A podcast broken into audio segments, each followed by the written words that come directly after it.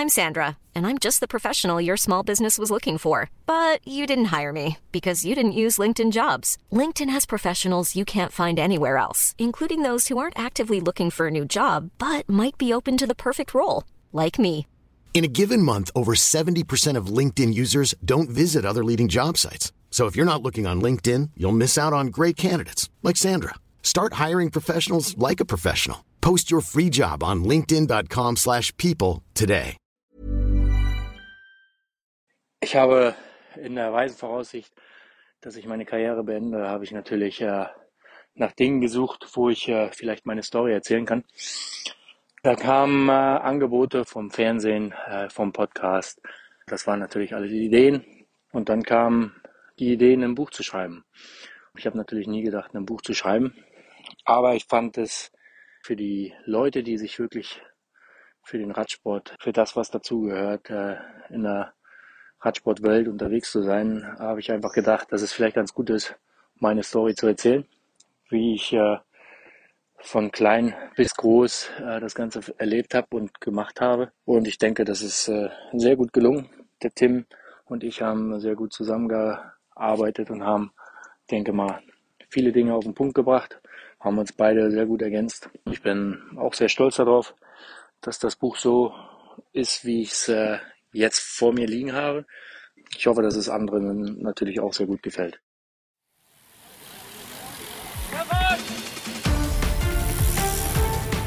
Hier ist die Kompaktkurbel unter den Podcasts. David Korsten und Tim Farin reden über 101 Dinge, die ein Rennradfahrer wissen muss und liefern dir Gesprächsstoff für deine nächste Runde. Hallo David, hi. Na, Bist du eigentlich der Sebastian Kurz der deutschen Rennrad-Podcast-Szene? Mit Sicherheit nicht. Wieso fragst du? Ich habe manchmal Angst, dass das hier wie ein Kartenhaus in sich zusammenfällt. Ja, gut, aber ich bin ja noch da. Und äh, am Anfang haben wir gehört, André Greipel, das Buch, das jetzt vor ihm liegt, ist das neue Buch aus dem Windschatten, an dem du mitgewirkt hast. Wir haben es in der letzten Episode schon äh, mal angedeutet und du hast mir heute eine Nachricht geschrieben, es wird feuerwerkig. Ich nehme an, es wird ein Feuerwerk der Eigenwerbung. Also ich habe aber auf dem Weg hierher, ich fange jetzt an zu arbeiten. Wir haben 22.11 Uhr. Es ist Mittwoch. Was ist eigentlich heute für ein Tag? Dienstag, ne? Ja, Ist Dienstag oder Mittwoch? es ist Dienstag. Dienstag. Achso, Dienstag, weil heute kam ja das Werk aus dem Windschatten in die Buchhandlungen und ins Internet, also ist jetzt zu kaufen. Mhm. Und äh, Feuerwerk. Ich habe auf dem Weg hierhin äh, auf dem Fahrrad ins Büro, äh, das Licht geht auch jetzt wieder hinten, äh, Kabel neu verlegt, ist mir ein Spruch eingefallen. Ich habe gedacht, wir sagen einfach, Zurückhaltung ist Trumpf. Wieso?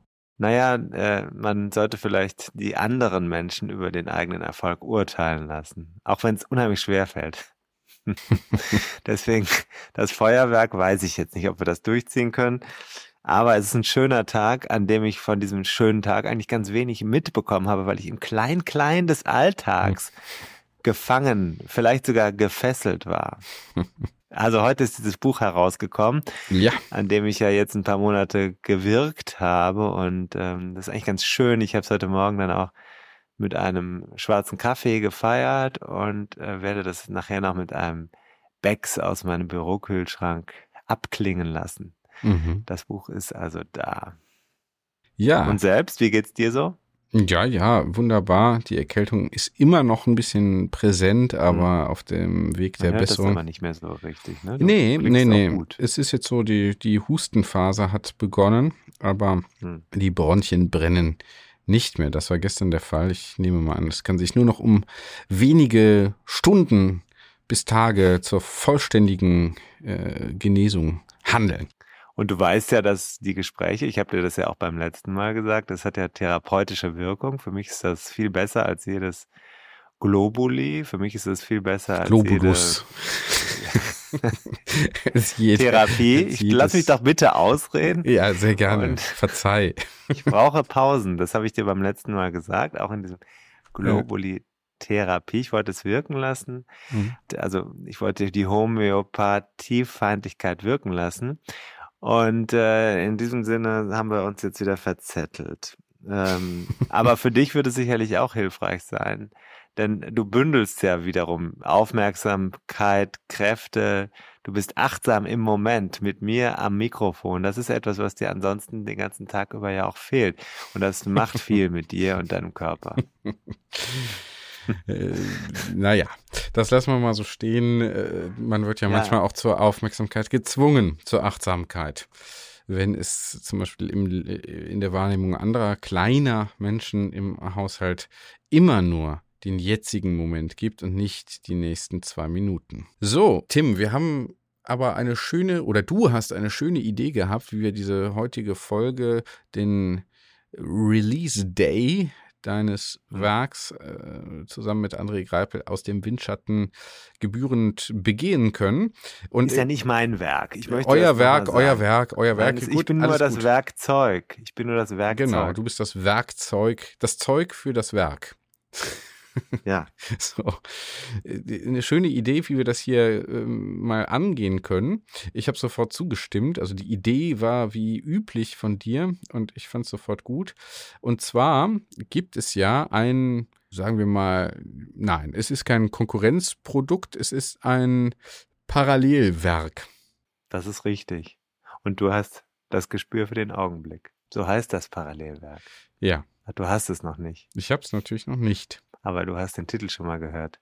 Ja. Marcel Kittel und Stefan Klemm. Marcel genau. Kittel mhm. hast du vielleicht schon mal gehört. Mhm. Ja, auch ebenfalls einer der ganz großen Sprinter ähm, aus Deutschland, hat auch jetzt gerade sein sehr anderes Buch vorgelegt. Anders, weil er ganz andere Erlebnisse gemacht hat. Mhm. Und äh, Stefan Klemm, ein Redakteur vom Kölner Stadtanzeiger, den ich auch schon seit vielen Jahren kenne, der hat mit Marcel Kittel gemeinsam diese Biografie, Autobiografie veröffentlicht. Und das Interessante an dem äh, Ansatz ist, dass wir davon gar nichts wussten und die beiden wussten auch nichts von unserem Projekt, mhm. obwohl mhm. es gar nicht so weit voneinander veröffentlicht wurde. Mhm.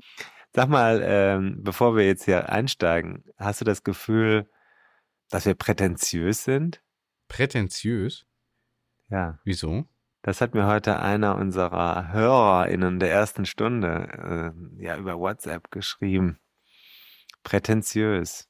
Und das, was ich im letzten Podcast gesagt haben hätte, jenes hätte. sei als Erklärung des Verbs, äh, des Wortes, also Verb, Verb apropos Verb, Kennst du eigentlich das Verb? Nee, jetzt äh, mach mal das, das zu Ende. Achso, ja. Entschuldigung. Wo sind wir jetzt? Achso, nee, und dann hätte er, äh, also äh, da wäre, also die Bedeutung wäre prätentiös, wenn jemand sagt, ich spiele englische Sachbücher als Hörbuch in dreifacher Geschwindigkeit ab. Mhm. Ja. Dann hat er gesagt, naja, wie wär's, wenn du deine Textnachrichten in dreifacher Geschwindigkeit schreibst? Mhm. Ja. Kommt ja manchmal dann auch. Ist das jetzt prätentiös oder nicht? Sind wir prätentiös? Du bist nicht prä Du versuchst dich ja immer dagegen zu wehren, diesen äh, latenten Größenwahn, der unter dieser Humbleness hier verborgen ist, der sich hier immer in fortgeschrittener Stunde herausschält, den versuchst du ja immer auszubremsen. Ne? Schneidest ja auch ganz viel weg, aber alles kannst du nicht wegschneiden. genau. Pretentious. Pretentious. Ich habe übrigens ein englischsprachiges Gespräch, habe ich äh, in der Mache, in der Vorbereitung. Da werden wir mal gucken, wie der Bildungsstand unserer HörerInnen und Hörer ist. Ja, gab es dazu, das haben wir ja letztes Mal auch schon angekündigt, gab es dazu eigentlich schon Feedback? Ja, gab viel Feedback aus der Crowd. Ich habe insbesondere von dem Gesprächspartner Feedback. Er hat große Lust darauf und äh, will es unbedingt machen. Ich habe auch Lust darauf und wir werden es einfach mal ausprobieren. Mhm. Aber es gibt ja immer noch äh, das Buch aus dem Windschatten dann zu verlosen für ja. die Leute, die uns mal ihre Meinung dazu mitteilen, idealerweise per Sprachnachricht, was sie von einem englischsprachigen Interview halten. Und so. das haben ja schon ein paar Leute gehört, also seitdem wir das über den Sender gejagt haben, da sind ja schon ein paar hundert Leute drauf gewesen auf der Episode. Also es kann ja eigentlich nicht sein, das muss man jetzt auch mal sagen, dass da keine Rückmeldung kommt. Jetzt, um es mal transparent ja. zu halten. Vielleicht ist es irgendwo untergegangen. Spam-Ordner vielleicht? Widerspruch wird als Zustimmung gewertet.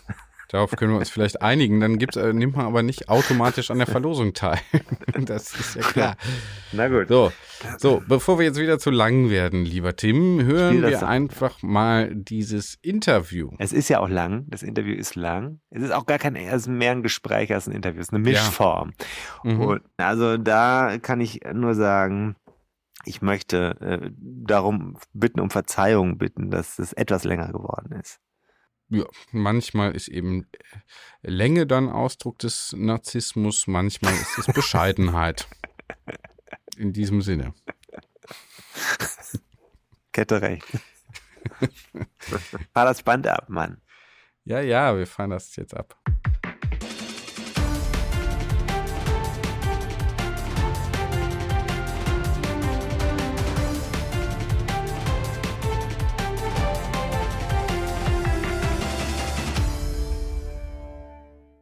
Ja, das ist aber schön. Ich freue mich. Heute haben wir wieder mal technische ja, Hürden überwinden müssen auf dem Weg hierher, aber ich habe einen Gesprächspartner. Wen habe ich hier im Zoom-Meeting? Du hast Stefan Klemm hier. Äh, vom Kölner Stadtanzeiger bin ich und ich habe genau wie du auch äh, jetzt gerade eine Biografie über einen Radsportler vorgelegt. Nicht nur äh, ein Radsportler, sondern genau dasselbe Genre wie bei dir nämlich ein Sprinter. Habe ich schon mal von gehört. Ich habe hier ein Buch in der Hand. Deswegen haben wir dich ja auch eingeladen in diesen Podcast, Stefan. Äh, aber sag noch mal kurz was zu dir. Du machst ja Sport beim Kölner Stadtanzeiger und bist ja nicht durch Zufall jetzt auf das Thema gekommen. Du hast ja schon länger was mit dem Radsport zu tun. Ne? Ja, genau. Ja, ich bin seit 1. Juli 2000 beim Kölner Stadtanzeiger und war da die überwiegende Zeit bis heute gesehen in der Sportredaktion und war im Rahmen dessen auch insgesamt 13 Mal bei der Tour de France und habe dann auch den ein oder anderen Fahrer natürlich näher kennengelernt. Darunter auch André, André Greipel und Marcel Kittel. Und äh, in letzter Zeit ähm, schreibe ich zwar weiterhin viel für die Sportredaktion, habe aber innerhalb des Verlags eine andere Aufgabe, dass ich mich mehr um die Organisation der Seiten und der äh, Produktion der Seiten und der schönen optischen Gestaltung der Seiten kümmere. Das scheint offensichtlich genug Zeit zu lassen, um auch mal richtig tief in die in die Textkiste zu greifen. Also wie viele Seiten sind's? Ich gucke gerade mal. Oh, schon viele, ne? 320 Kommt das hin? 320 Seiten. Ganz am Anfang des Projekts, als wir dann drüber gesprochen haben, der Marcel und ich, dann sagte er mir auch, ja, was stellst du dir so vor an Seiten und so? Ich sag, ja, also wenn wir einmal dran sind, wären das bestimmt so 300 Seiten, 320 vielleicht, 340, 50. Und dann sagt er, nein, nein, nein, nein, das kann überhaupt gar nicht sein. Also so viel, äh, also ich meine, ich bin 33 Jahre alt, so viel passt, also so viel habe ich überhaupt gar nicht zu erzählen. 300 Seiten, hör doch auf. Aber das ging dann ganz schnell, ne? Also so eine Seite sieht immer viel aus, letztlich äh, passt da auch nicht so viel drauf. Ja. Das sind im Grunde nur 1800 Zeichen, ja. wenn man das mal so äh, klipp und klar sagen möchte. Ja. Und die sind schnell geschrieben und äh, Marcel hat ja auch eine ganze Menge dann so zu erzählen gehabt und dann waren 300 Seiten recht schnell voll. Und als wir dann schließlich am Ende waren und uns gegenseitig noch, äh, noch mal so das Manuskript zugeschickt haben und dann waren das eine Million zweihunderttausend Wörter und da sind wir beide noch mal in Ohnmacht gefallen, weil wir nicht den Eindruck hatten, dass wir jemals so viel Wörter aneinander rein können, die sogar Sinn ergeben. Und äh, das hat uns dann schon verblüfft. Wobei beim Schreiben selber habe ich gar nicht gemerkt, dass das dann so viel wird. Ne? Wenn man dann einmal dran ist und einmal im Flow ist, dann läuft das einfach. Ne? Du bist in den Flow gekommen, wodurch durch eine vorgegebene Struktur oder wie ist es gelaufen mit dem Schreiben? Also es, es geht ja um Leben, das muss man ja dazu sagen. Leben strukturiert ja. sich ja üblicherweise so äh, Kindheit, Jugend, frühes Erwachsenenalter und so weiter. Bei Marcel Kittel ist dann jetzt noch nicht Schluss mit dem Leben, aber mit dem Buch. Ähm, also ja, das ja. ist so chronologisch könnte man es ordnen. Aber äh, die Struktur, war die relativ schnell klar oder wie war das bei euch? Genau. Also ähm, vorab kam die Idee ja auch von einem Lektor des Piper Verlags, von Olaf Petersen, der das ganze Projekt angestoßen hat. Der hatte sich zunächst mit Marcel getroffen und gefragt, ob er überhaupt Interesse an diesem Projekt hat. Und das war sehr schnell so, Und äh, bei dem Gespräch hat der Marcel auch gleich äh, zu erkennen gegeben, dass ihm wichtig ist, innerhalb dieses Buches eben die Welt des Profisports zu zeigen, wie der Marcel immer sagt, so außerhalb der Instagram-Blase, die für jeden halt nachvollziehbar ist und in der auch so ein bisschen Show dominiert, so ein bisschen Testosteron so reingespielt wird, sondern er wollte auch zeigen, dass dahinter halt noch eine neue Welt ist oder eine Welt ist, die vielleicht auch ein bisschen anders aussieht, ein bisschen mit Druck zu tun hat, ein bisschen mit auch, ja, Enttäuschung und nicht immer nur fröhlich und jubeln. Das hat er gleich am Anfang klar gemacht. Und dann kam ich halt auch ins Spiel, weil wir drei, also der Olaf und der Marcel und ich, wir kennen uns gut und Olaf wusste, dass ich auch ein Fable habe für Radsport natürlich und möglicherweise für dieses Projekt auch zur Verfügung stand. Und das war dann auch recht schnell klar, dass, dass ich das dann auch machen wollte. Dann haben wir uns äh, bei Marcel in der Schweiz getroffen und eigentlich mal so grob das Konzept uns überlegt, was wir vorhaben. Drei Tage, glaube ich, waren wir zusammen in der Schweiz und haben dann bei ihm am Esszimmertisch gesessen und äh, hart überlegt, wie wir das dann Wann strukturieren. War das? das war im Oktober 2020. Mhm. Schon während Corona, aber in der Schweiz war damals keine Maskenpflicht. Das hat uns beide sehr gewundert. Also da haben wir dann also wirklich Kaffee getrunken haben wir nicht, weil mir uns beiden schmeckt der gar nicht. Also viel Wasser haben wir getrunken und dann überlegt, dass halt das Konzept darin bestehen sollte, und das war Marcel wichtig, dass es nicht nur chronologisch äh, seine Karriere von der Geburt bis jetzt heute in der Schweiz darstellt, sondern er wollte eben einzelne Abschnitte beschreiben schreiben. Ja. Ähm, und dabei war dann auch schnell klar, dass wir die heiklen Themen seines Lebens, seiner Karriere auch unbedingt in großer Seitenanzahl äh, thematisieren wollten. Das heißt also konkret neben seinen ganzen Höhepunkten auch die Tiefpunkte. Und auch das Thema Doping, finde ich, gehört unbedingt dazu und seine Einstellung auch dazu und also seine Einstellung im Anti-Doping-Kampf, für den er bekannt ist. Und ob tatsächlich, ja, wie soll ich sagen, ob ein Profi nach seiner Karriere rein gewissens sagen kann, ich habe nie was damit zu tun gehabt. Das war für mich im Übrigen auch eine Grundvoraussetzung, dass ich überhaupt das Projekt annehme, weil ich dem Marcel auch klar gemacht habe, weil wenn irgendwann irgendwie was rauskommt, dann schaden wir uns beiden. Du dir natürlich ganz besonders, weil du in dem Buch behauptest, du hättest nie gedopt und ich natürlich auch als derjenige, der es aufgeschrieben hat und dir geglaubt habe. Dann haben wir beide ein Glaubwürdigkeitsproblem. Das hat er auch vollkommen verstanden und war auch von vornherein klar, dass wir da auch ganz, ganz offen drüber reden mit allen Facetten, die er erlebt hat. Ja, und dann wollten wir halt auch noch so ein paar Aspekte zeigen, die zu einem Sprinterleben dazugehören, wie der perfekte Sprint, wie das Fahren im Gruppetto, die Qual im Training und so weiter und wie sich das unterscheidet von einem Bergfahrer oder so. Also auch so ein bisschen Radsporttheorie. Und dann natürlich auch die großen Erfolge. Ne? Also eine ganze Menge Stoff das haben wir dann, äh, vermitteln, kann man sagen. Ja, genau, eine ganze Menge Stoff. Natürlich, also äh, ist ja dann auch vollkommen klar gewesen, recht schnell, dass, dass es eben doch sehr viel zu erzählen gibt. Das war Marcel dann doch auch klar. Ähm, wir haben jetzt nicht jeden einzelnen Sieg, also es wäre bei dir und André ja auch unfassbar schwierig gewesen bei 100, über 150 Siegen. Marcel hatte 89, da haben wir jetzt auch nicht jeden irgendwie detailliert beschrieben, aber die großen schon. Und das lief dann so, dass wir uns Videos angeguckt haben von den Erfolgen halt, ne? Und das war ganz erstaunlich zu beobachten, dass eigentlich eine Sache, die im Kopf schon ganz weit weg liegt, dass das bei Marcel dann dadurch total nah wieder kam und er Gänsehaut sogar bekam, also auch optisch äh, so einen Eindruck davon nochmal wieder erlebt hatte. Und äh, das Reden begann. Also die Worte sprudelten dann total, weil ihm Details eingefallen sind, weil ihm äh, nochmal Konstellationen im Sprint eingefallen sind. Die Orte sind ihm sofort wieder eingefallen und die Siegerehrung danach und so. Das war eigentlich ein ganz, ganz gutes Mittel, um nochmal direkt in Medias Res zu kommen. Mhm. Okay. Ja, das haben wir auch gemacht, also mit André. Es war eine ähnliche Konstellation, aber etwas andere Herangehensweise, weil ich ähm, e-, etwas später in das Projekt gekommen bin. Es war schon klar, dass er das Buch äh, machen wird. Es ja. gab tatsächlich einen anderen Autor zuerst, der aber keine Zeit hatte. Äh, der ist auch beim Kölner Ach so, tatsächlich? Beim Kölner Stadtanzeiger sogar, ja, jemand anders. Dann habe ich das übernommen, relativ ja spät, also das heißt Anfang dieses Jahres.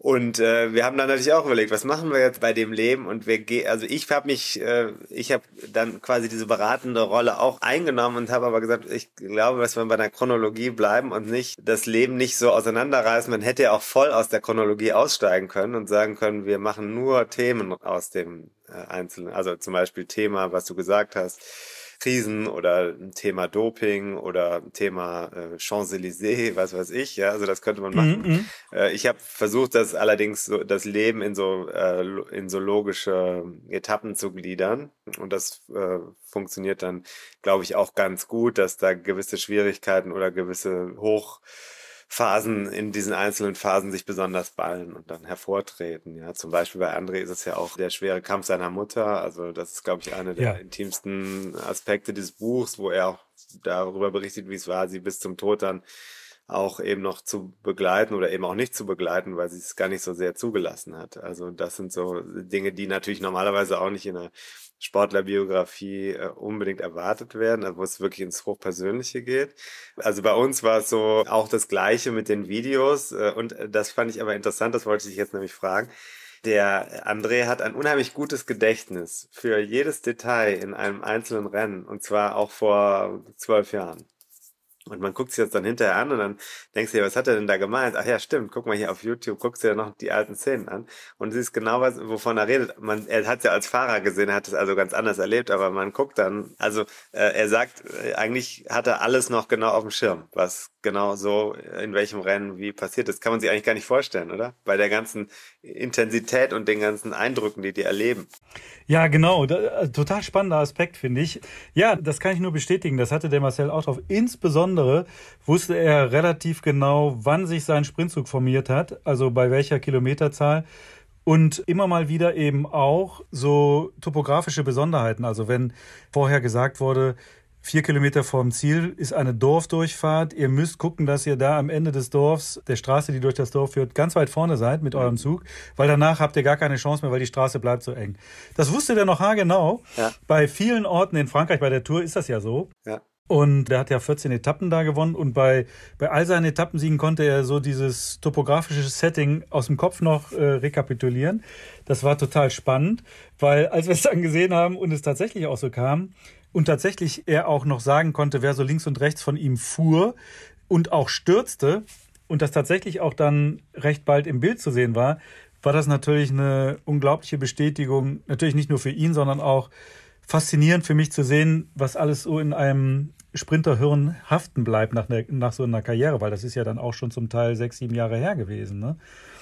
Einmal hat er sich besonders gewundert halt, und das konnten wir dann auch sehr gut nachvollziehen, dass bei einem dieser Sprints, die sehr chaotisch verlaufen waren, plötzlich kurz vom Ziel Christopher Froome neben ihm war, der sich auch aus allem raushalten wollte, aber möglichst weit vorne fahren wollte, um nicht zu stürzen. Und er meinte, dass der dann auch noch so sich eingemischt hat, hat diesen ganzen damals auch sehr chaotischen Sprint noch chaotischer gemacht, weil der da plötzlich mit seiner Leibgarde ankam und sein, seinem Rundfahrerhelfertum da auch noch sozusagen in den Sprint reingeworfen hat und dann halt mit seinen dünnen Ärmchen und dünnen Beinchen da überhaupt nichts zu suchen hatte, weil Marcel meint auch, wenn eine Welle nach rechts gekommen wäre, wo er gefahren ist, dann wäre er halt 70 äh, Meter weit über, über den, übers Schankett geflogen. Also auch daran, an so ein Detail konnte er sich sehr, sehr gut erinnern. Ne? Also das fand ich in der Tat, genau wie du, das fand ich auch faszinierend. Also das, die, die Gabe scheint der andere dann ja auch zu haben. Faszinierend, finde ich auch. So lange her, so viele Rennen und so, so viel, so viel Geschwindigkeit und dann sind doch die Eindrücke so scharf abgespeichert. Sag mal, mal äh, du hast ja was mitgebracht, ne? Sag mal reinhören, was eigentlich dein, dein Gesprächspartner ja. so äh, über den Prozess des Entstehens zu sagen hat. Ja, gerne. Ton ab. Moin Stefan, moin Tim. Ja, wie fand ich das, um vom Sattel auf den Bürostuhl zu wechseln, um ein Buch zu schreiben? Ich fand erstmal generell die Herausforderung sehr, sehr schön und auch die Idee, und das war gleichzeitig auch meine Bedingung eigentlich für ein Buch, etwas zu schreiben, was mehr ist als nur Erfolge aneinander zu reihen, sondern wirklich auch meine Erfahrungen mit dem Sport, im Sport, ähm, was das mit mir persönlich auch gemacht hat, auf emotionaler Ebene, wie mich mein Sport manchmal in die Höhen und manchmal in die Tiefen mitgenommen hat. Und diese Geschichte, die fand ich spannend, auch die zu schreiben. Das war für mich die eigentliche Herausforderung, auch zusammen mit dir, Stefan, das war sicherlich eine riesengroße Hilfe, weil äh, mir war auch klar von Anfang an, das schaffe ich nicht alleine. Garantiert nicht. Ich war sowieso immer eher der Teamplayer und brauchte da auch den Support und dein Wissen von dir. Und ähm, ich glaube, wir haben uns super schnell zusammen eingegroovt, haben super gut da gleich unsere, unser, ja, unser, eigentlich, unsere Zusammenarbeit eigentlich da gefunden, wie wir das da gut auf die Kette kriegen. Und letzten Endes war das auch dann wirklich ja der ausschlaggebende Faktor dafür, dass das Buch jetzt, glaube ich, so geworden ist, wie wir uns beide das vorgestellt haben. Und das war sicherlich nicht immer einfach für uns beide, wenn mal Feedback von dir kam, wo ich drüber nachdenken musste und andersrum. Aber ich glaube, das macht ja genau diesen Prozess aus, da mal durchzugehen, um am Ende dann das Beste rausgeholt zu haben. Und da bin ich sehr, sehr stolz drauf, dass wir das zusammen geschafft haben. Und generell auch, äh, wie das Buch jetzt am Ende aussieht, wie es liest, was drinsteht. Das ist ähm, 100% meine Story und ich bin da sehr froh, dass wir das so zusammen geschafft haben und jetzt, dass das Buch letzten Endes auch so im Handel steht.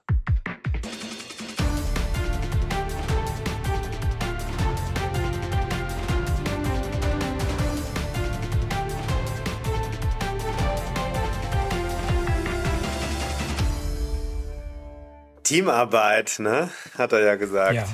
Das ist ja irgendwie erstmal paradox, weil das ist doch eigentlich sein Buch, ne? Würde man meinen. Aber das geht dann anders. Genau, das geht dann ganz anders. Also ich habe nicht genau gezählt, wie viele Stunden wir auf Band gesammelt haben von unseren Gesprächen, aber es sind bestimmt 30 mindestens, würde ich mal sagen. Man muss sich das so vorstellen, dass ich mich auf so ein Gespräch vorbereitet hatte, gewisse Themen im Kopf hatte, die wir besprechen können oder sollten. Und ja, und dann ist das halt quasi mehr oder weniger so ein Interview über sein Leben, äh, in dem Fall von Marcel, wo ich dann auch natürlich, weil das Projekt bezogen war, auch eine extreme Bereitschaft hatte bei ihm, äh, wie das bei normalen Interviews nicht unbedingt so ist, aber wirklich eben alles bis in die Tiefe und bis ins kleinste Detail zu erzählen. Dann besteht halt die Schwierigkeit darin, diese tausend Informationen, von denen 990 uninteressant sind, tatsächlich so zu filtern, dass ich die zehn spannenden rausfinde. Das war für uns beide total mega anstrengend. Ich weiß noch ganz genau, dass der Marcel häufig das T-Shirt gewechselt hatte, weil es durchgeschwitzt war, dass ich aber auch ähnlich, sagen wir mal, körperlich Kraft gelassen habe, weil ich musste halt immer mitdenken, das, was er sagt. Und parallel, wie lässt sich das jetzt schön in Worte fassen, beziehungsweise ein Kapitel kleiden, ja. wo man dann aber auch noch einen Abschluss und einen Anschluss fürs nächste findet. Das stellt man sich dann immer so einfach vor und so leicht. Jetzt reden wir mal. Aber das war für uns beide wirklich auch so eine, ja, das war im Grunde jeden Tag so eine Bergetappe, ne? Mhm. Die wir da zurückgelegt haben.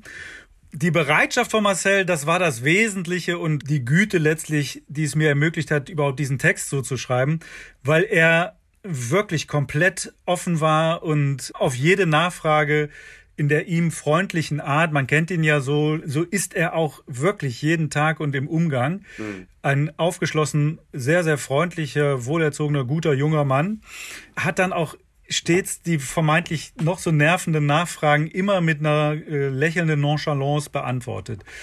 Ihm zu eigen ist eine große Fähigkeit, dass er Dinge, die er in Form einer Antwort präsentiert, sehr strukturiert eben auch schon in die Antwort packen kann, dann kann er tatsächlich mal so links und rechts abbiegen, findet aber sehr schnell dann auch wieder den Weg auf die Hauptstraße quasi zu seinem Ursprungsgedanken und kann den dann abschließen.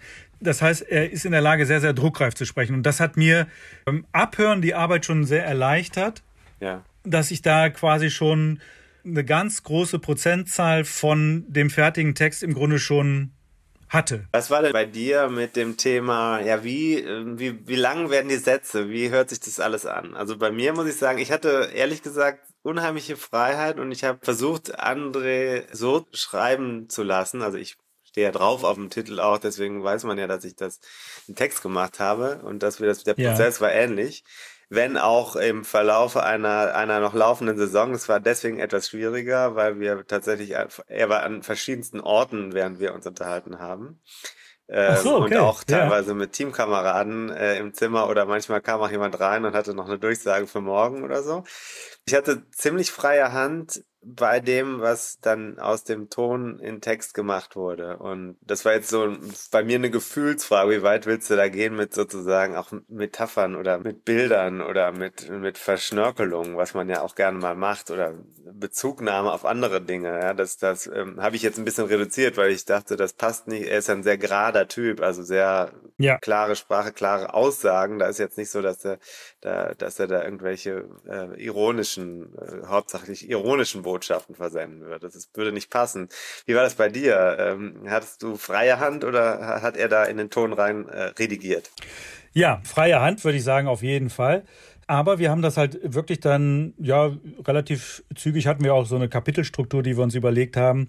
90 Prozent davon haben wir dann auch umgesetzt. Manchmal merkt man auch während des Schreibens, dass das gar keinen Sinn hat, so ein einzelnes Kapitel oder so.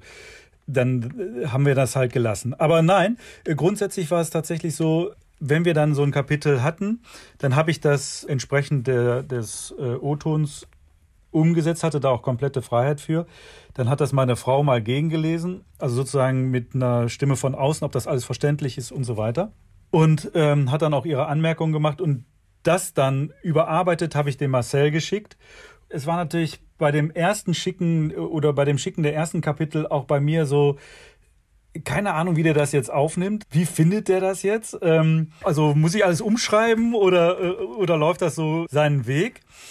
Und dann stellte sich sehr schnell raus, dass der Marcel sich das eigentlich so vorgestellt hatte, dass er in der Schriftsprache so rüberkommt, wie er bei seinen Freunden auch, sagen wir mal, am Stammtisch sitzen würde. Mhm. Dass er äh, diese Sprache dann gerne drin hatte. Und dann ähm, hatten wir halt so ein paar Diskussionen, dass ich ihm versucht habe klarzumachen, dass man natürlich ganz anders spricht, als würde man in einem Buch ähm, sich äußern, mhm. dass das schon ein Unterschied ist. Das hat er auch sehr schnell eingesehen, also das, das war ihm dann auch klar. Mhm wo du gerade von Schnörkel und Girlanden sprachst, so, so ein paar äh, habe ich da mal da reingehauen und so. Das, die hat er natürlich auch sofort bemerkt und äh, aufgespürt. Und einzelne Worte, die ich so mal gerne in meinen Artikeln benutze, die gefielen ihm dann überhaupt gar nicht, wie zum Beispiel das Wort gleichwohl äh, habe ich auch in meiner Danksage dann nochmal extra reingeschrieben, dass wir, dass wir am Ende das Buch nochmal, das Buch nochmal auf das Wort gleichwohl durchgecheckt haben, durchgescannt haben, dass es auf jeden Fall rauskommt. Nee, das mochte er einfach nicht, weil er meint, ähm, er würde lieber aber sagen oder allerdings oder so, aber nicht gleichwohl. Mhm.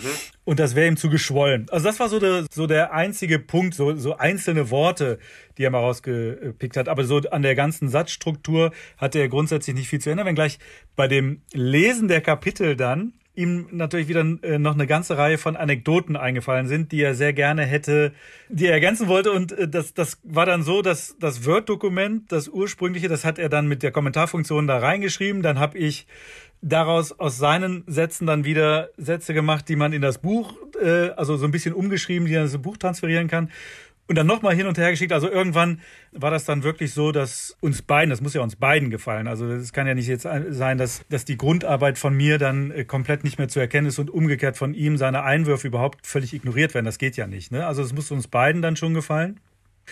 Ja, und dann hatte also, ich würde mal sagen, ein Kapitel mit Ping-Pong, das waren bestimmt so vier, fünf Mal hin und her, dann stand ein Kapitel. Man muss dazu sagen, ich weiß nicht, das wird mich jetzt auch mal bei dir interessieren, beim, beim André. Ja. Der Marcel ist, ähm, und das hat er auch im ersten Gespräch, wirklich in der ersten Minute mehr oder weniger auch zu verstehen gegeben, sehr perfektionistisch. Mhm. Das betrifft nicht nur seine Herangehensweise an einen Sprint und an seinen Job als Radprofi, sondern auch sein gesamtes Leben bis dahin. Und entsprechend dieses Perfektionismus ist, ist natürlich auch dann zu verstehen, dass er so akribisch auf den zur Verfügung gestellten Text geguckt hat. Ne? Da haben wir dann aber im Laufe der Zeit wirklich gegenseitig große Fortschritte gemacht, dass ich schneller antizipieren konnte, wo, wo seine Gedanken so mhm. schriftlich hinwollen.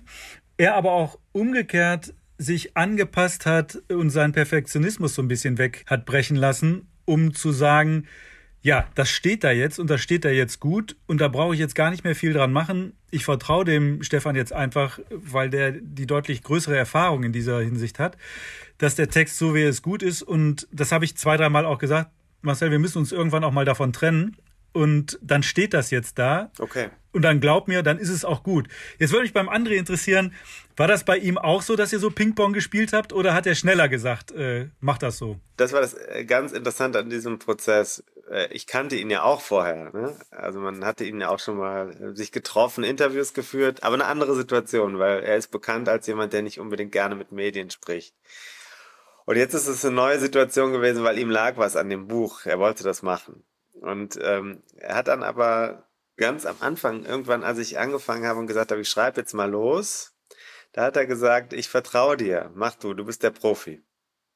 Und das fand ich interessant. Das war erstmal eine Freiheit, die ist man so ganz und gar nicht gewohnt. Also wenn das jetzt meinetwegen ein Wirtschaftsmensch ist, mhm. dann hat er da ganz klar eine Vorstellung, welche, äh, keine Ahnung, Statements äh, in welchem Kapitel auf welche Weise vermittelt werden sollen. Und hier hatte ich sehr, also habe ich ja eben schon gesagt, freie Hand nicht nur im Stil, sondern ich habe gemacht, klar hat er mir das erzählt und das waren seine Erzählungen, aber er hat mir das Vertrauen gegeben, dass das schon läuft und äh, da nicht hinterher kontrolliert. Also weniger, glaube ich, als das dann der Marcel gemacht hat.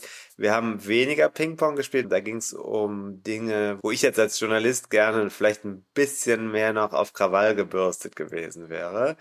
Und er aber vom Naturell, glaube ich, dann eher zurückhaltender ist und sagt, naja, das müssen wir da nicht unbedingt noch reinschreiben oder so kann man verstehen. Es ist sein Buch ähm, und ähm, es sind auch Dinge, wo man im Nachhinein sagt, ja, brauchst du auch nicht wirklich nicht unbedingt zu haben.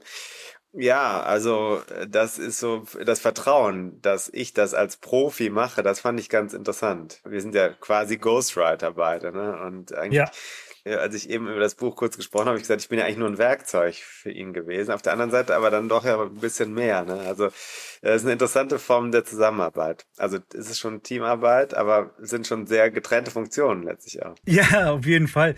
Klar, also ich hatte auch auf jeden Fall äh, die Freiheiten. Also er hat mir auf jeden Fall auch blind vertraut, das muss man schon sagen. Ne? Also das äh, ist auf jeden Fall so gewesen.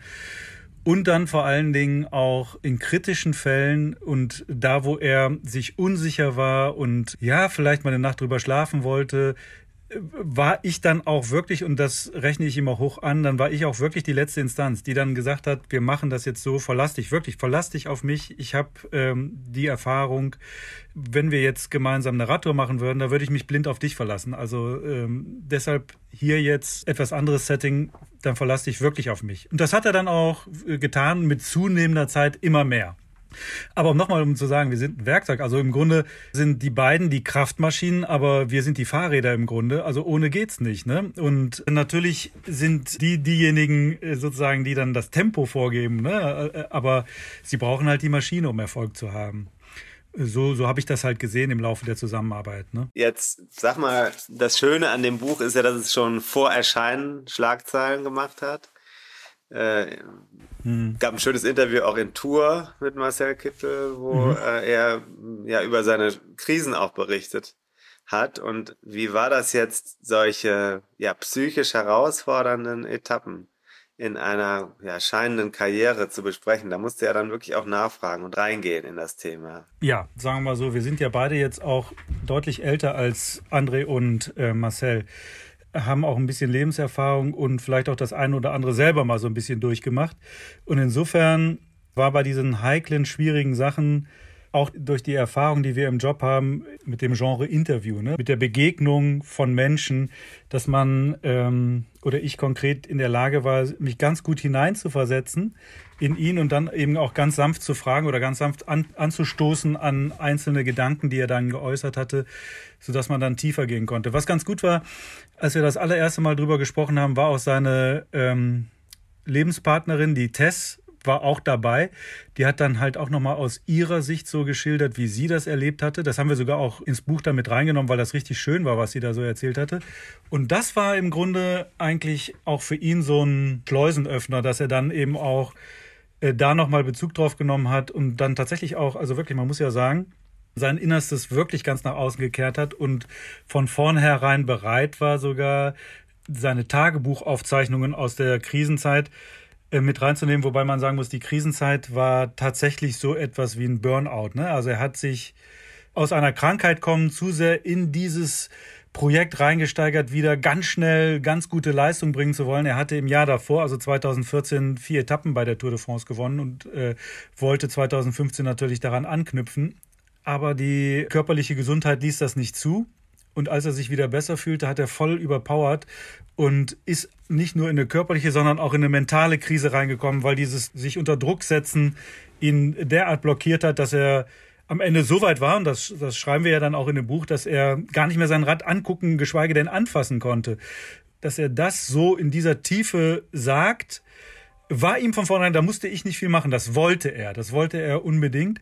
Und das wollte er dann tatsächlich auch noch durch Tagebucheinträge illustrieren. Und der, die haben wir dann auch gemeinsam uns gegenseitig vorgelesen quasi, wenn, beziehungsweise er hat sie mir vorgelesen. Und ich habe dann immer gesagt, boah, Wahnsinn, also das ist, willst du das wirklich, ähm, dass die Leute das wissen? Dann können wir jetzt aber auch darüber noch mal ein bisschen sprechen und dann ein bisschen anmoderieren und so weiter und das noch ein bisschen tiefergehend machen. Und er sagte, ja, ja, er möchte das schon. Als wir das letztinstanzliche PDF hatten, um nochmal zu gucken, wo können wir vielleicht was kürzen, wo können wir vielleicht noch ein paar Formulierungen anders machen. Also besonders ich habe da ja nochmal drauf geguckt. Da hat er von sich auch aus auch gesagt, dass ähm, einzelne Passagen von den Tagebüchern im Buch vielleicht zu lang werden. Dann haben wir insgesamt vielleicht auch nochmal so fünf, sechs Seiten rausgenommen. Ja. Hat dem Ganzen auch gut getan. Mhm. Aber nichts, was, was er dadurch hätte verschwiegen oder so. Insofern fand ich das schon extrem bemerkenswert. Und dann ist das zwar eine Sportlerbiografie, wo auch der Anfang thematisiert wird, auch die Erfolge und das Ende, aber wo zwischendrin eben auch wirklich so, ja, so, so Punkte sind, die man bei Marcel Kittel, diesem ewig lächelnden blonden Siegfried, äh, gar nicht so vermuten würde. Ne? Nämlich tatsächlich auch ähm, sowas wie eine Depression. Ja, das ist ähm, dann bemerkenswert. Das ist natürlich auch eine Kehrseite des Profisports. Ähm, das ist interessant und ich glaube wertvoll, das zu lesen. Sag mal, wenn du das Leben von Marcel Kittel jetzt so vor Augen hast, ne? Also ich habe das Gefühl gehabt zwischendurch, irgendwie bist du jetzt ja doch ziemlich tief drin in so einem Typen. Also äh, eigentlich doch irgendwie auch creepy, würde man heute sagen. weißt du, was ich meine? Ja, genau. Also irgendwie bist du jetzt so, hast die ganzen ein paar Monate lang hast, setzt du dich mit dem auseinander. Da stelle ich mir die ganze Zeit die Frage, was denkt der jetzt über dich? Weil äh, andersrum ist ja nicht so. Die wissen ja meistens gar nicht so viel, also bisschen was oder so. Der André Greipel war auch mal bei mir jetzt äh, vor der Tour de France zum letzten längeren Gespräch, dann für das Buch nochmal zu Hause, aber so richtig, also das ist schon eine asymmetrische äh, Beziehung. Auf der einen Seite, auf der anderen Seite, du steckst da richtig drin in so einem Leben. Du hast das auch so, dass dieses Erlebnis, du, du, du, du denkst in, in ihn. Ja, ganz genau. Wir hatten ja jetzt schon mal die ein oder andere ähm, Veranstaltung, unter anderem auch in seiner Heimatregion in Thüringen. Also er kommt ja nicht direkt aus Erfurt, sondern ein bisschen außerhalb von Erfurt und dann waren wir in Erfurt. Das habe ich dann halt moderiert bei so einem Literaturfestival. Herbstleser heißt das. Da waren wir halt eingeladen. Das war ein sehr schöner Rahmen und saßen beide auf der Bühne. Und dann habe ich halt die ganze Zeit gedacht, also immer wenn ich ihm die Fragen gestellt habe, wenn er jetzt nicht antworten könnte, könnte ich aber. So, ne? Also so tief bin ich da schon drin gewesen in seinem Leben und das hatte ich auch festgestellt, weil so bei den ersten Interviewanfragen, wo ich auch dachte, wenn, wenn Kollegen mir das mal zum Lesen gegeben haben, also eine Kollegin von mir vom Kölner Stadtanzeiger hatte das, ja. hat auch ein Interview mit ihm geführt und mir das zum Lesen gegeben. Da habe ich dann auch gedacht, also finde ich super, aber ich könnte jetzt zum Beispiel an der Stelle könnte ich jetzt genau sagen, was der Marcel dann sagen würde. Mhm. Und dann könnte ich auch quasi für ihn antworten, äh, ohne dass er es jetzt autorisieren muss oder so. Ne? Das ist schon eine ganz skurrile Situation, in der Tat. Ähm, ja, spannend, spannende Frage, wie er mich jetzt sieht. So, keine Ahnung, wir, wir haben uns ja dann nun wirklich auch äh, von, von beiden Seiten, finde ich, auch gut kennengelernt in dieser ganzen, ganzen langen Zeit ich meine, wir kannten uns vorher auch schon, aber wie du, wie du schon richtig sagst, halt so oberflächlich, wie man einen bei der Tour de France halt trifft und dann ansprechen kann und vielleicht nachher nochmal bei der Teampräsentation, dass man da sich noch mal ein bisschen zurückziehen kann und so und dann auf jeden Fall weiß, mit wem man es zu tun hat gegenseitig. Ja. Das war beim André ja auch immer so. Bei dir bestimmt also ich kenne den André auch halt daher, ne? Und auch von, von so Veranstaltungen am Rande und habe ihn halt auch immer als sehr aufgeschlossen äh, kennengelernt, auch wenn er bisweilen mal ruppig zu Presseleuten sein kann. Ja, so, so habe ich das halt empfunden. Ja. Dass man ihn dann also wirklich, dass man ihn wirklich in- und auswendig kennt, ne? Das fand ich auch bemerkenswert, weil die äh, Tina Greipel, äh, die, die hat mich äh, wir hatten telefoniert und dann hat sie gesagt, sie hat das alles durchgelesen und sie war vollkommen baff, weil das ganze Leben ist nochmal in kompakter Form dargelegt worden und Dinge, die vergessen worden sind vielleicht zwischendurch oder auch Sachen, die man vielleicht verdrängt hat, die sind dann nochmal so geballt hervorgekommen. Da war sie echt, sie war ganz beeindruckt davon, weil sie muss es ja wissen, sie ist ja, ich meine, sie war dran und sie hat das sehr wertvoll gefunden. Das fand ich jetzt persönlich eine der schönsten Stellen in der Arbeit. Also das, ich fand es natürlich schön, mit André zu arbeiten und ich, man merkt ja auch, wie wichtig ihm das Projekt ist. Aber das, aus seinem direkten Umfeld dann noch dieses Feedback zu bekommen, das war eigentlich ein ganz starker Moment jetzt in dem, in dem Projekt. Ja, super. Das freut mich total für dich, dass die Tina das so gesagt hat. Also die sind ja, glaube ich, auch schon deutlich, deutlich länger zusammen als Marcel und die Tess. Insofern ist sie natürlich eine tolle Kronzeugin dann auch für, für sein Leben und auch sozusagen äh, Bestätigung dessen, dass du alles da richtig aufgeschrieben hast. Ne? Bei mir war das ganz, ganz so, wir haben halt nach dieser Veranstaltung in Erfurt auch die, meine Frau war auch mit und wir haben beide gemeinsam dann die Eltern von Marcel kennengelernt. Da war das ähnlich. Marcels Mutter hat dann auch gesagt, sie war also so, so beeindruckt von dem Buch, sie musste es also mehrfach weglegen. Also sie hat, sie hat gesagt, sie hätte als erstes die Danksagung gelesen und habe schon angefangen zu weinen. Dann äh, einen Tag liegen lassen. Dann ähm, hat sie die Widmung von Marcel für seine beiden kleinen Kinder und so und für die Frau gelesen. Das hat er wirklich sehr rührend formuliert und hat auch wieder geweint, musste auch wieder einen Tag liegen bleiben. Dann hat sie das erste Kapitel, also die Einleitung gelesen, wo er, äh, die haben wir übrigens, äh, da haben wir beide, du und ich, ähm, dasselbe Stilmittel gewählt, dass wir halt mitten in ein Rennen gehen, um sozusagen im Medias Res zu erklären, was da los ist. Und ich habe mich ein bisschen geärgert, weil ich dachte, boah, das habe ich doch gut gemacht und dann macht er das auch so. ja. Ich war Erster. nee, ähm, nein, aber das ist ja allgemein so bei Autobiografien, ja. dass das oft so ist, dass man mit einer Szene anfängt. Und die hatte sie auch gelesen, weil er dann im Anschluss das gelbe Trikot erobert hatte, hat sie dann auch wieder geweint. Also hat dann am Ende aber auch gesagt, äh, dass sie, dass sie es faszinierend findet, dass das Leben von Marcel jetzt äh, in, also zwischen zwei Buchdeckeln nachzuvollziehen ist sozusagen ihre ganze Erziehung, ihr Junge und ähm, mit all den Erfolgen, ja, das fand ich auch ein ganz tolle, ganz tolles Erlebnis. Auch der Vater von Marcel, der sel selber auch Radprofi, Amateurprofi, äh, Amateurprofi, der Radamateur in der DDR war damals und mit Olaf Ludwig und so Leuten zusammengefahren ist, der hat halt auch nochmal glaube ich, den Marcel als Radsportler dadurch nochmal ganz anders und ganz neu kennengelernt. Also mit all seinen Stärken und Erfolgen und Gedanken, die er dazwischen eben auch hatte. Mhm. Das war für, für ihn wahrscheinlich auch ganz interessant, dann nochmal nachzuvollziehen. Jetzt haben wir ja zwei Sprinter in unseren Büchern und ähm, haben aber ein Problem, die Zeit. Wir sind jetzt schon sehr lang. Wir haben das ja. jetzt die Kompaktkurbel unter den Podcast äh, beschrieben. Wir könnten jetzt eigentlich erst richtig anfangen zu reden, aber dafür haben wir keine Zeit mehr, Stefan. Ich muss jetzt gleich zum Punkt kommen und aber die Frage, ja. die ich dir stellen muss, ist: Siehst du einen Wettbewerb zwischen den beiden nicht auf dem Rad? Damals ist es offensichtlich einer gewesen, sondern jetzt, wenn die beiden gle relativ gleichzeitig im Handel mit ihren Büchern erscheinen. Und haben wir eigentlich einen Wettkampf? Jetzt mal ganz im Ernst, die Leute, die die Karrieren von Marcel und André begleitet haben, ähm, werden sich möglicherweise sogar beide Bücher kaufen. Ähm, dann haben, haben, hat sowohl der eine als auch der andere jeweils seine Fanbase, seine, seine Gemeinschaft, seine Community, ähm, die dann die Bücher jeweils kaufen würden.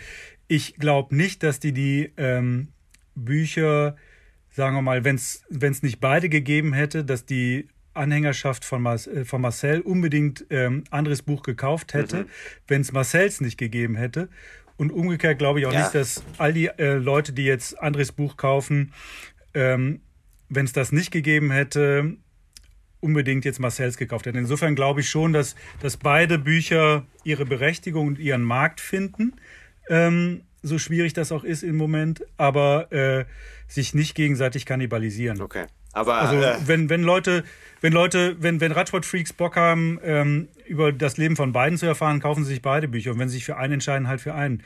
Aber dass, der, dass das eine Buch dem, dem anderen das, ähm, den Absatz abgräbt, das glaube ich einfach nicht. Nee, das glaube ich auch. Was, was, was, wie siehst du das denn? Nee, ich glaube eher, dass es äh, eher eine Plattform ist, wo das Thema ähm, bisschen größer wird durch das eine Buch. Also ich habe mich, ich habe mhm. mich äh, gewundert, weil ich wusste es nicht und dann, dass äh, eures Ja, ich auch nicht, ich wusste dann, es auch nicht. Dann habe ich überlegt, ist das gut oder schlecht? Dann habe ich gedacht, nee, ist eigentlich gut, weil es öffnet sozusagen die die Publicity, die Szene, das Thema ist jetzt äh, da und es ist noch ein bisschen mehr ja latente Aktualität, also insofern kann man dann auch mit dem nächsten Buch hat man die offenen Ohren schon vielleicht geöffnet und auch mal der Vergleich, für die das interessiert, wie unterschiedlich die Leben dann doch sind, ne, der beiden. Das ist ja schon auch mhm. echt ein ganz unterschiedlicher Lebensweg, auch wenn die Rennen dieselben sind, aber es sind ganz unterschiedliche Karrieren, die die beiden haben und ähm, ja. Äh, das Kometenhafte von Marcel, äh, würde ich jetzt mal so sagen wollen, kann man ja schon so sagen. Auch der andere ja. Einstieg in den Radsport, den er gewählt hat, das fand ich auch nochmal ganz interessant in, deinem, in eurem Buch, eurem Buch zu lesen. Also wie echt dieser Zugang war. Das hatte ich, ich habe auch mit ihm Interviews geführt. Ich hatte das aber nicht mehr so im Kopf. Ähm, und bei André war das ja schon sehr früh sehr klar, welchen Weg er gehen wird. Also wollte, ja. welchen Weg er gehen wollte. Ähm, ja. ja. Aber Wettbewerb gibt's vielleicht doch, ne? Also, weil die gucken bestimmt auch in die Amazon-Verkaufsränge und sagen, wo liege ich jetzt gerade? ja, die beiden auf jeden Fall. Ja. Also ganz bestimmt. Das sind Wettkampftypen, das sind, sind Leute, die äh, an der Nummer eins orientiert sind ja. und das wollen die immer haben. Das ist vollkommen klar. Mal gucken. Wir können aber auch mit, wir sind ja faire Wettbewerber und äh, können damit leben, wenn beide Bücher sich sehr gut verkaufen. Ja, natürlich. Also das, das wäre das Optimum. Äh, äh, dessen, was wir erreichen können. Nee, also ich bin da ganz optimistisch, ähnlich wie du. Ähm, ja, mein Gott, äh, es ist nun mal so, ich habe es auch echt nicht gewusst. Wir, äh, also auch Marcel war überrascht, er hat das auch, hat auch nicht damit gerechnet. Aber als es dann soweit war, die beiden verstehen sich ja auch gut. Die hatten ja im Rahmen der Deutschlandtour sich auch nochmal getroffen und ich glaube auch darüber mal ein bisschen gequatscht. Es gab sogar einen Filmbeitrag, wo die sich richtig klasse verstanden haben und äh, sich gegenseitig für ihre Karrieren gratuliert, zu ihren Karrieren gratuliert haben. Und sie reden mit höchstem Respekt voneinander. Das ist sowohl in deinem als auch in meinem Buch zu spüren. Denn André spielt bei mir oder bei Marcel natürlich auch eine Riesenrolle, weil André ähm, die Referenz des deutschen Sprints war und natürlich jemand, der äh, neu in dieses Feld hinzukommt, äh, nur dann eine Berechtigung im internationalen äh, Sprint-Elitetum hat, wenn er André Greipel mal bezwingt.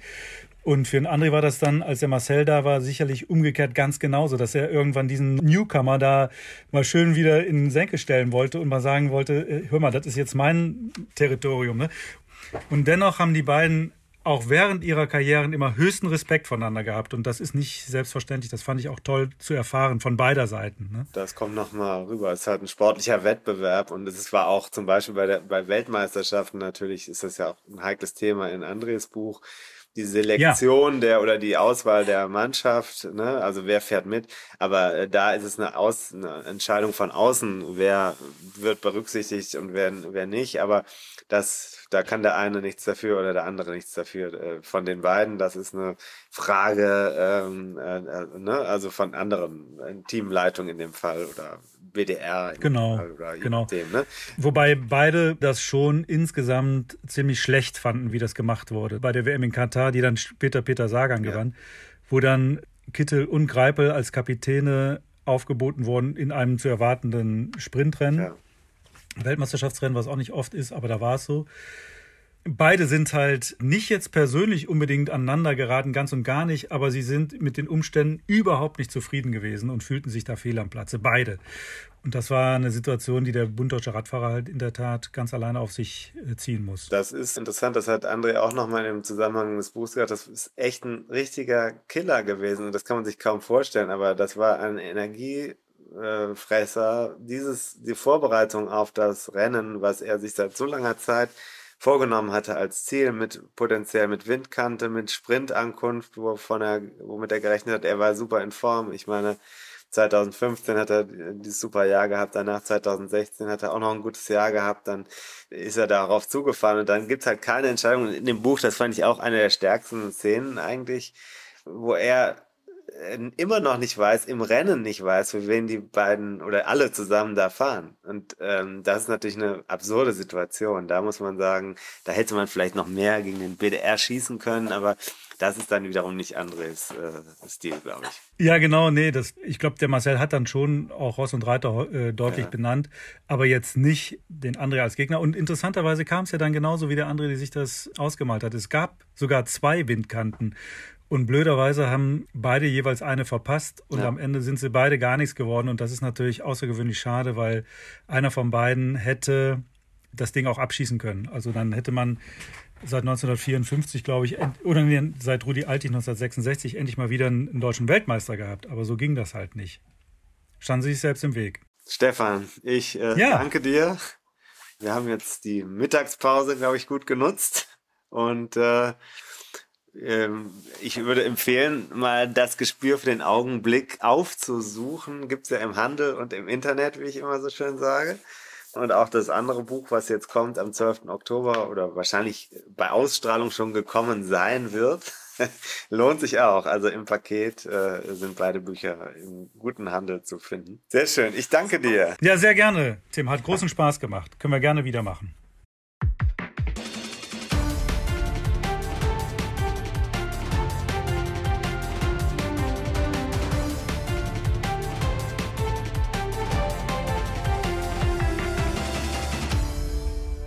Und da sind wir wieder zurück nach dem Gespräch zwischen dir und Stefan Klemm zu den Sprinterbüchern, die ihr beide mhm. mit André Greipel bzw. Marcel Kittel verfasst habt. Ja. Sehr schön. Ich bin gespannt. Kann man kaufen seit heute, also seit äh, wenigen Tagen. Also ja. wir nehmen heute auf am Release Day. 12. Oktober wird es gewesen sein. War es. Wird War es gewesen sein, genau. Wir arbeiten hier in Futur 2, im Futur 2 Modus.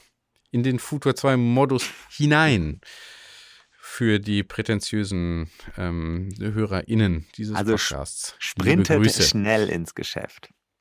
Oder ins Internet. Genau.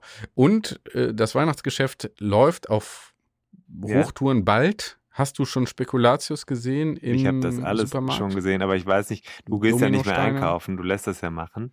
Äh, das steht ja schon seit Ende August im Supermarkt, das möchte ich mal sagen. Übrigens, Ende August war ja noch die mhm. Radsportsaison auf Hochtouren am Laufen dran gewesen am Sein. Und jetzt ist die Radsportsaison mhm. vorbei. Ich frage dich jetzt mal eigentlich mal ganz äh, gerade raus, durch diesen Podcast hast du ja auch richtig Feuer, Feuerwerk gefangen. Wie viel ähm, von diesen Rennen hast du dir eigentlich angeschaut dieses Jahr? Ich habe mir kein Rennen angeschaut.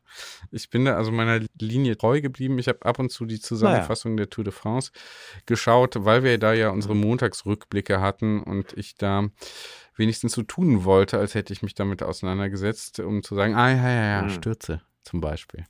Na, ne, okay. War ja ganz schlimm. Naja, gut, also ist jetzt vorbei. Die beiden großen Rennen des letzten Wochenendes sind gelaufen.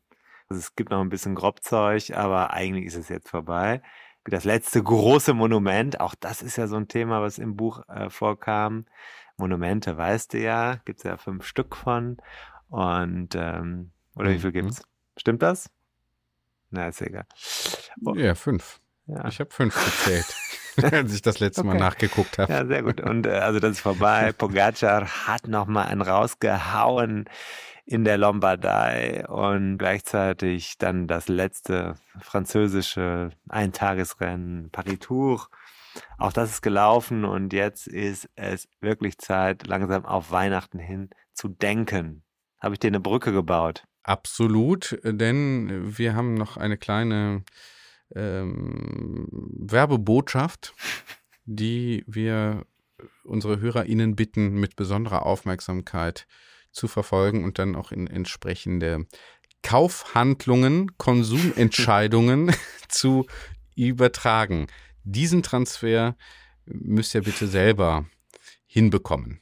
Im Handel und im Internet. Ich habe das mal gelernt, ja. ja. Du musst immer den kleinen letzten Schritt, musst du die Leute noch selber machen lassen. Ja, das, wir können auch hier, wir können vieles übernehmen. vieles können wir übernehmen, aber eben nicht alles. Den letzten Kaufimpuls, der muss eben dann selbst gesetzt werden. so. Tschüss, Tim. Macht gut. Tschüss, wir hören David. jetzt noch die Werbung und dann kommt das Outro. Dann kommt ja? der Urlaub. Ciao. Oho. Jetzt noch das perfekte Buch als Weihnachtsgeschenk für Rennradfahrer sichern. Aus dem Windschatten von André Greipel und Tim Farin. Außerdem gibt es immer noch Cape to Cape und 101 Dinge, die ein Rennradfahrer wissen muss. Jetzt noch schnell zugreifen, bevor es zu spät ist. Und da sind wir schon im Ziel dieser Episode von 101 Dinge, die ein Rennradfahrer wissen muss. Die Kompaktkurbel unter den Podcasts. Hast du Lust auf mehr Wissen, mehr Anekdoten, mehr Spaß und Inspiration für deine nächste Radtour? Dann kannst du ja mal nach dem Buch schauen. Das gibt es natürlich in gedruckter Form und als E-Book vom Verlag Bruckmann. 101 Dinge, die ein Rennradfahrer wissen muss. Überall, wo es Bücher gibt. also im Handel und im Internet. Wir sagen Kette rechts und bis zur nächsten Ausgabe.